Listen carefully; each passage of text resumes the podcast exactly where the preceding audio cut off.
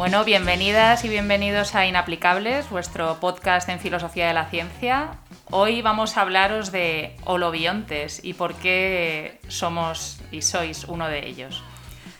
Pues sí, para hablar de, este tema, primero vamos a escuchar un fragmento de la obra Un cuento propio de Pandora Mirabilia, que es un capítulo de un proyecto de audiocuentos feministas, ¿no? un proyecto muy chulo, eh, que son audiocuentos feministas infantiles, que tratan de visibilizar la historia de algunas mujeres, ¿no? Eh, mujeres que han tenido importancia, en este caso, en el mundo de la ciencia, y ofrecer nuevos referentes a, niñas y niños. Escuchamos. Vamos a mostraros cómo construir una nueva criatura, cómo evolucionar hasta un nuevo ser vivo. ¡Ay, Maximiliano, qué suplicio! Suplicio, supino, morgano. Ay. ¿Queréis saber cómo, panda de microbios incrédulos? sí, sí, contádoslo. Por favor. El mecanismo es bastante simple.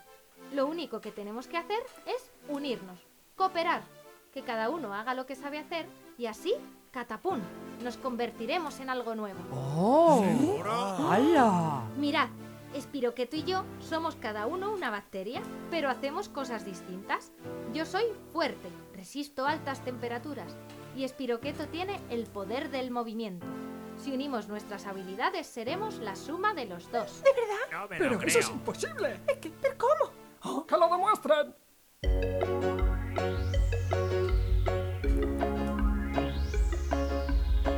¿Qué pones espiroqueto?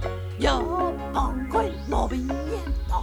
Yo pongo mi fuerte cuerpo. Nos damos la mano y evolucionamos. Simbiosis. Vale, pues lo que, lo que estamos escuchando en este, en este fragmento, lo que acabamos de oír en este cuento, hace referencia a la teoría de la endosimbiosis, en este caso, que es una teoría, ahora vamos a explicar lo que es, hemos mencionado otro palabra extraño, pero es importante señalar que esta teoría la desarrolló una bióloga estadounidense que se llamaba eh, Lynn Margulis, que falleció en 2011 y que estuvo dedicada a la biología y al estudio de la simbiosis durante más de 50 años. ¿Por qué es importante hablar de, de Lynn Margulis y, y resaltar esta figura? Bueno, pues entre otras cosas, eh, como veremos, las teorías de la, simbiosis y la endosimbiosis y, los holobiontes actualmente están muy de moda, pero ella tuvo eh, muchísimas dificultades a la hora de, publicar su trabajo. Bueno, hasta 15 veces intentó publicar eh, su artículo en 1966 y se lo rechazaron una y otra vez en cada una de las revistas hasta que al final consiguió publicarlo en una revista eh, digamos que admitía artículos especulativos, ¿no? Eh, Journal of Theoretical Biology lo publicó por fin a finales de 1967.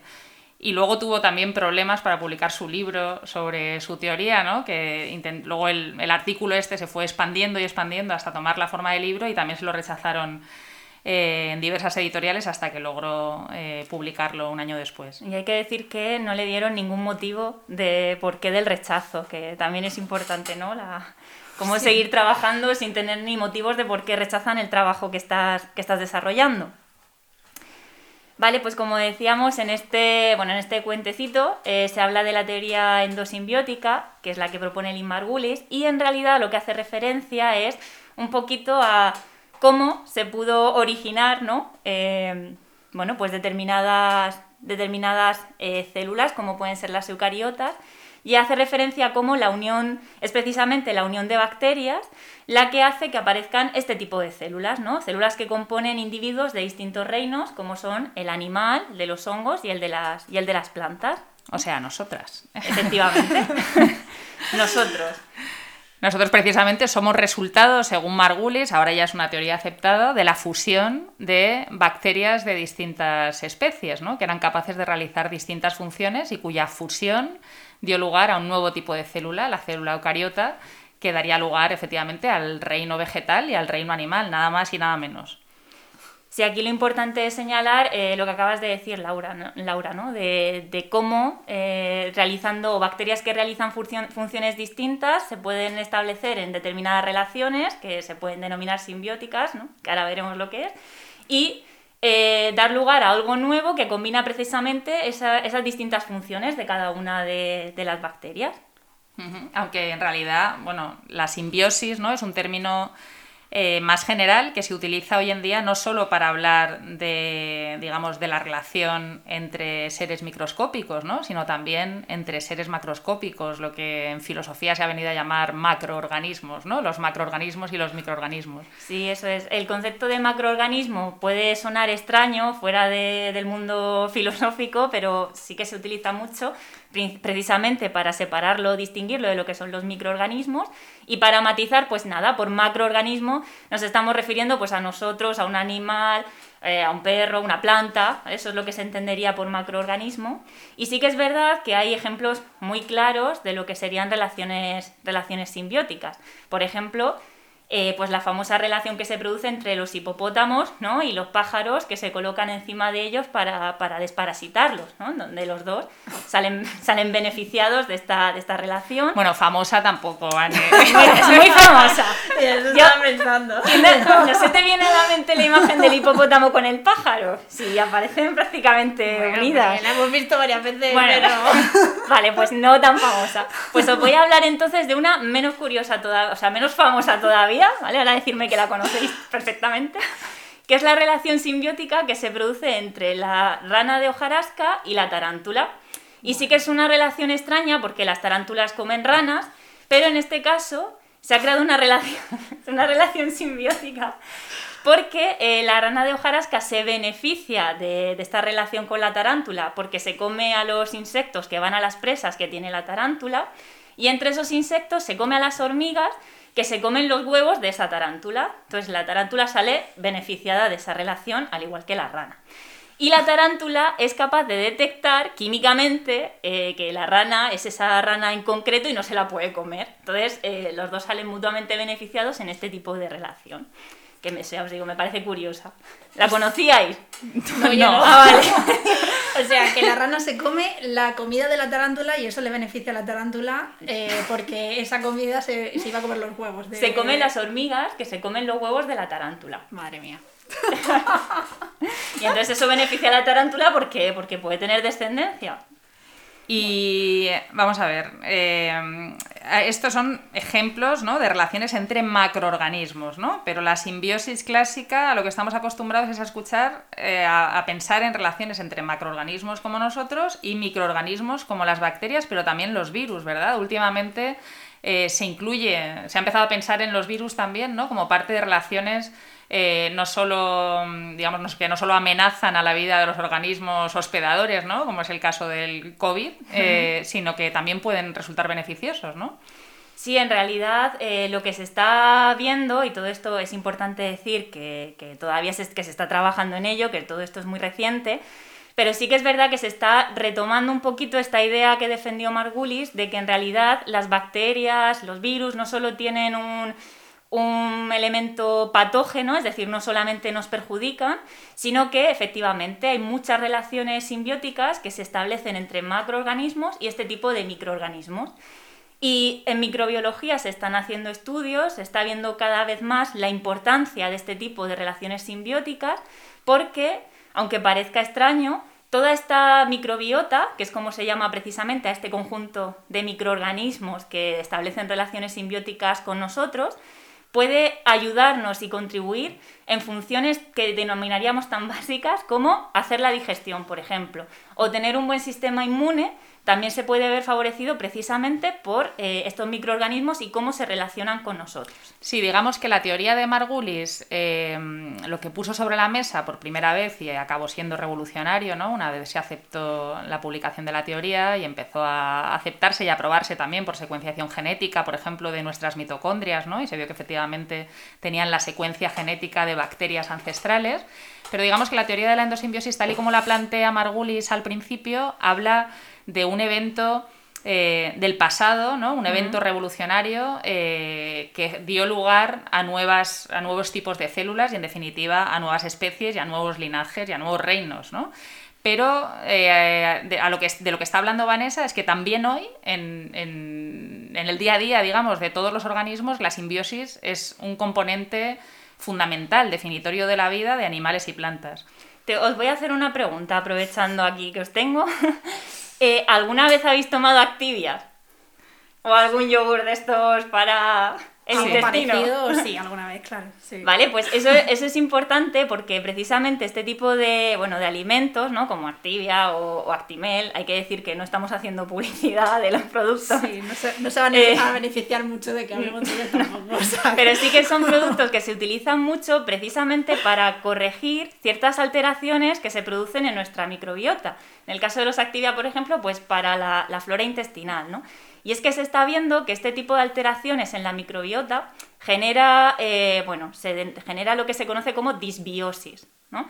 que es una eh, enfermedades asociadas a la alteración microbiana. Y la disbiosis intestinal es una de ellas, pero bueno, pues se está viendo que hay otras. Por ejemplo, actualmente hay estudios para relacionar eh, qué efectos tiene la microbiota con la obesidad, por ejemplo, o qué efectos tiene una alteración de la microbiota con eh, la aparición del cáncer o que se desarrolle el cáncer en, un, en una persona. ¿no? Entonces es mucho más... O sea, Margulis puso como las bases de algo que se está viendo que es muchísimo más grande y muchísimo más, más amplio. Bueno, y todo eso está genial, pero ¿qué tiene esto que ver con la filosofía de la ciencia? Pues mucho más de lo que os podéis imaginar. Así a de pronto. La verdad es que la teoría de la endosimbiosis y en general la, nueva, la discusión sobre la noción de holobionte, que todavía no hemos ido a ello, pero enseguida nos ponemos, en realidad se puede analizar desde perspectivas muy distintas de la filosofía de la ciencia. La, mm, la epistemología feminista, por ejemplo, es una rama que aplicada a la investigación científica trata de, digamos, de subrayar los sesgos eh, que afectan a la investigación científica eh, que tengan que ver con la cuestión de género. ¿no? Y el caso de Lynn Margulis en los años, en los años 60 es eh, un caso paradigmático ¿no? de cómo el hecho, y ella ha escrito sobre eso, cómo el hecho de ser mujer contribuyó radicalmente a la resistencia de la aceptación de sus teorías o también a, digamos, a que eh, gran parte del, del público académico ¿no? lo recibiera incluso con sorna ¿no? o tratara de rebajar el impacto eh, de la teoría del que ella era muy consciente porque desde el principio lo plan- planteó las implicaciones revolucionarias de su teoría. Cris, tú podrías decir también algo a lo mejor desde el punto de vista eh, del darwinismo y la evolución. Sí, sí, eso iba. Eh, digamos que otro, otro sesgo muy interesante que, que también se puede ver desde el punto de vista filosófico es cómo eh, las ideas de Lynn Margulis estuvieron, eh, tuvieron muy poca aceptación porque en realidad entraban en conflicto en, un- en un momento en el que eh, el neodarwinismo se estaba, se, estaba consolidando y la síntesis este- lo que se llama la síntesis extendida de la biología evolutiva, que es, bueno, digamos que la biología evolutiva moderna, ¿no? Ya hablaremos en algún programa eh, de esto, que es muy interesante, se estaba consolidando y esta idea de que no es la lucha eh, entre, entre individuos, sino la cooperación entre individuos distintos, eh, la, que puede, la que puede originar un cambio evolutivo, era eh, muy revolucionaria porque no entraba dentro de, los, eh, de las ideas que se esperaban en el, en el neodarwinismo o en las ideas darwinistas más clásicas. Y esto también obtuvo mucha resistencia. Sí, has dicho una cosa importante, que es que has hablado de eh, individuos y lucha entre individuos, ¿no? Y precisamente otro de, los, de las implicaciones filosóficas que tiene, que tiene todo esto de lo que estamos hablando es que se entiende precisamente por individuo biológico. Y es que fue eh, Margulis quien introduce el concepto de holobionte, ¿no? Esta palabra tan rara con la que empezábamos, precisamente para referirse al conjunto eh, entre ese macroorganismo y toda su microbiota. ¿no? Entonces, la pregunta eh, que se están haciendo ahora, pues biólogos y filósofos de la, de la biología, radica en ver si eh, este macroorganismo con toda su microbiota forma un individuo biológico en sí mismo o si no. Es decir, como eh, hasta el momento se pensaba en individuo biológico pues como el clásico organismo, ¿no? que es eh, genéticamente homogéneo y el que se nos viene a la mente, pues un perro, un gato. Pero ahora parece que hay mayor heterogeneidad precisamente por toda esta microbiota que, interacciona con nosotros y que además ejerce funciones que son vitales e importantes. Sí, yo creo que es un, un, gran ejemplo de cómo la filosofía se vuelve necesaria para las propias científicas, en este caso para Lynn Margulis, cuando entran en crisis, eh, digamos, los paradigmas recibidos, ¿no? Como es el caso respecto a lo que decía eh, Cristina, ¿no? respecto a cómo la, la, mirada clásica sobre la evolución estaba basada en la noción de competición feroz entre individuos, ¿no? y aquí se pone mm, de relieve el protagonismo de la cooperación, pero también la noción recibida de individuo, ¿no? Digamos que los biólogos evolutivos hasta entonces operaban con una noción recibida de individuo, ¿no? Como aquel individuo que pertenece a una especie determinada, ¿no? Y desde la revolución de la biología molecular, que era muy reciente también, de los años 50, ¿no?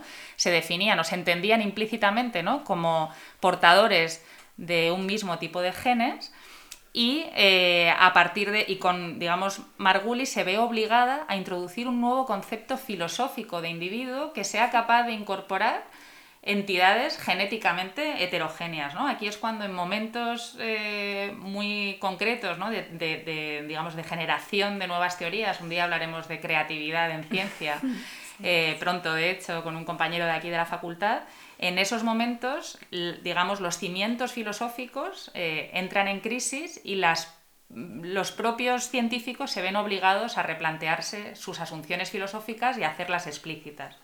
Claro, porque esta, esta noción de, oleobion, de eh, implica que no podemos, eh, digamos, identificar a un individuo con, con una individualidad genética, ¿no? O con, mm. un, eh, con un compuesto de genes. O...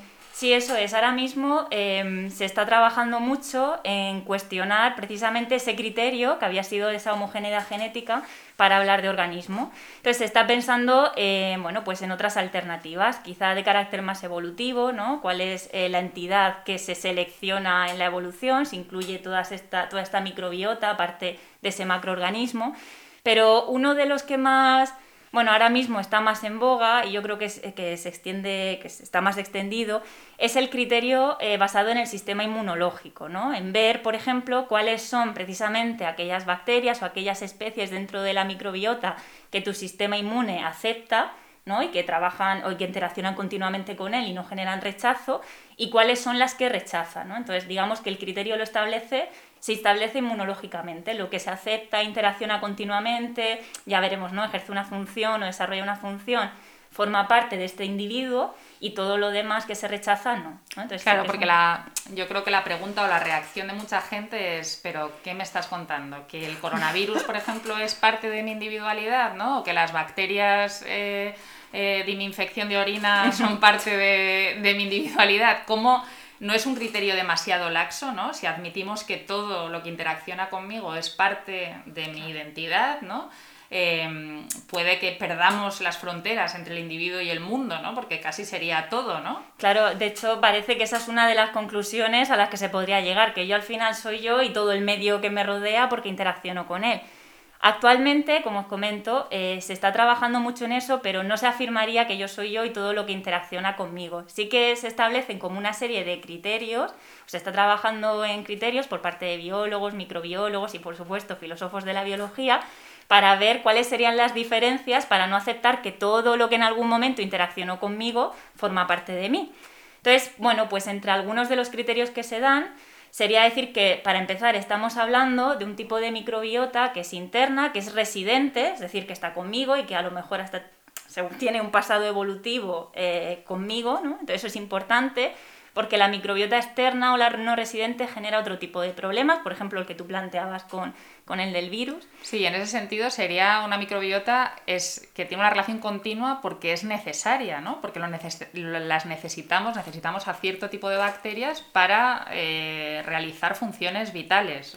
Totalmente, la interacción tiene que ser continua y ejercen una función en nuestro organismo, como ah, bueno, uno de los ejemplos que lo podemos desarrollar eh, más adelante, por ejemplo, sería favorecer determinados tipos de digestión, ¿no? O incluso se ha visto en experimentos como hasta esta microbiota es capaz de sustituir algunos órganos del cuerpo en caso de que estén dañados, que se ha visto en experimentos con, con trozos del intestino, con partes del intestino, cómo la microbiota ha sido capaz de cubrir, digamos, o completar la parte dañada y ejercer la función que, que, se atribuye a este órgano, ¿no? Sin embargo, la necesidad no podría ser el criterio, ¿no? Porque con un criterio solo de necesidad podríamos decir que la comida que yo ingiero o el aire que yo respiro también forma parte de mi identidad, pero supongo que no querríamos llegar tan lejos, ¿no? No, no queremos llegar tan lejos.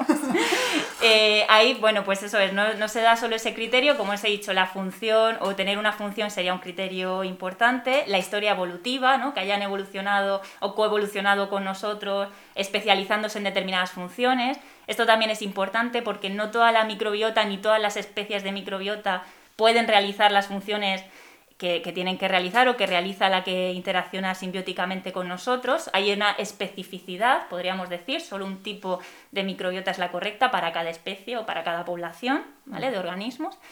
Y hay reciprocidad, es decir, eh, no es algo pasivo que me viene, o ellos no es pasivamente su interacción hacia mí, sino que ellos también se benefician eh, de estar en esta relación simbiótica con, conmigo, en este caso, con el otro macroorganismo con el que interaccionan. Bueno, y Vanessa está hablando tanto hoy porque ella ha escrito mucho del tema y en concreto eh, tiene un artículo reciente que a mí me parece muy guay el ejemplo.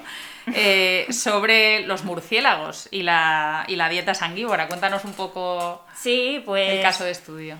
Pues en un. Bueno, pues precisamente en este artículo lo que hacemos es eh, explorar si estos holobiontes, ¿no? Lo que estábamos diciendo anteriormente, se pueden considerar o no individuos biológicos, que no lo hemos mencionado, pero es importante decir que hay teorías a favor que consideran que sí que lo son, y ahí me incluiría yo. Hay teorías en contra que consideran que no, que es una relación simbiótica, pues igual que la del pájaro y el hipopótamo, pero nadie diría que un pájaro y, un hipopótamo forman un individuo nuevo. Y hay otras teorías alternativas que dicen que, bueno, sería algo intermedio, la microbiota nos hace una función, pues como hace la función el andamio cuando se construye un edificio, pero nadie diría que un andamio es parte del edificio, está ahí para ayudarnos, pero no, no forma un individuo. Entonces nosotros, bueno, en este artículo eh, cogemos el ejemplo del murciélago vampiro, que tengo que decir que se llama así, que no me lo he inventado, que ha sido alguna vez que lo he presentado por ahí, me han dicho si eso es de mi invención. No, se llama así murciélago vampiro porque tiene una dieta muy específica, que es la dieta sanguívora, es decir, es eh, de las pocas especies de murciélago que se alimentan de sangre, no todas lo hacen. ¿Y por qué no todas lo hacen? Bueno, pues precisamente porque llevar este tipo de dieta no es para nada fácil. Es una dieta muy difícil porque carece o tiene muy poquitos nutrientes, eh, además eh, la sangre es muy difícil de digerir, se puede coagular, entonces requiere un gran esfuerzo poder llevar este tipo de dieta.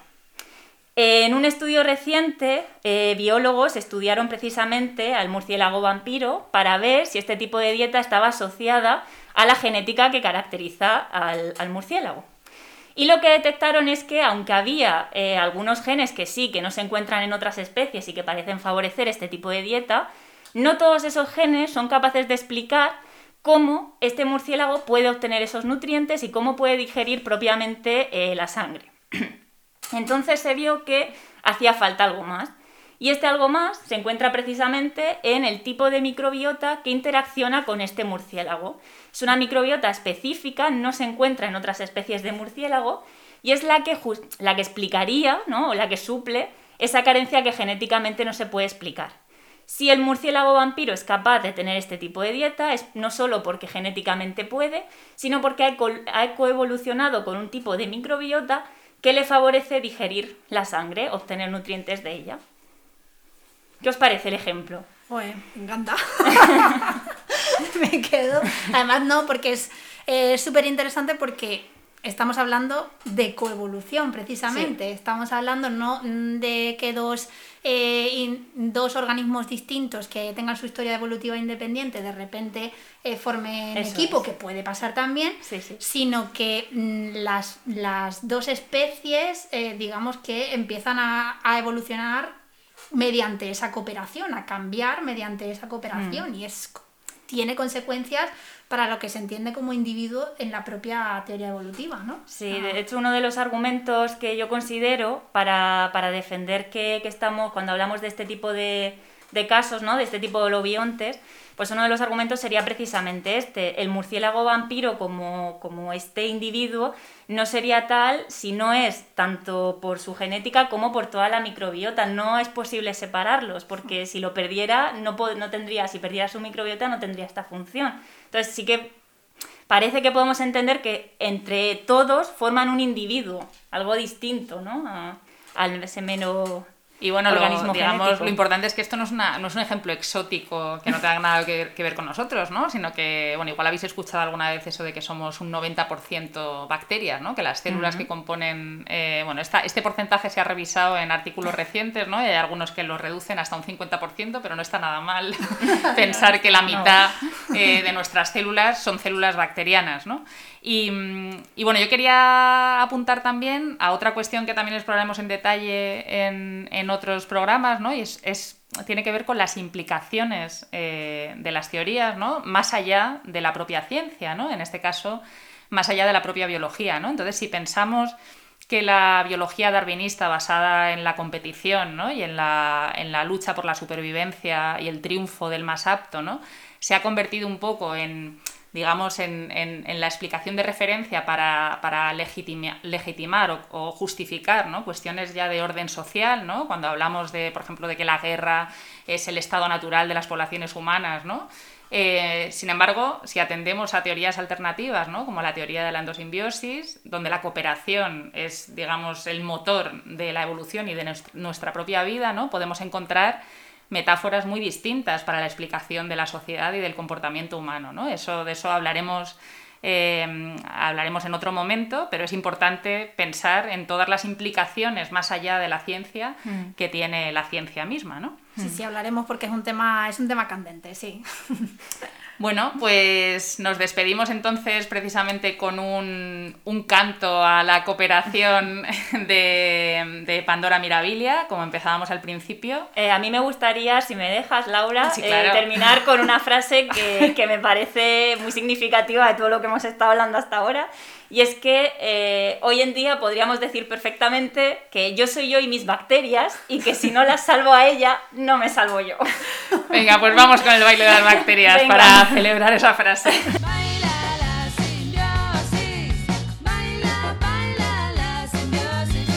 Bueno, pues hasta aquí el programa de hoy y hasta aquí la primera temporada, porque ya nos despedimos hasta la vuelta que la vamos a tener en octubre, ¿verdad? Oh, qué pena. Sí, bueno, nos lo hemos pasado muy bien. Sí, esperemos que hayáis disfrutado tanto como nosotras. Sí, tenemos muchas ganas de, volver y de traer nuevos temas.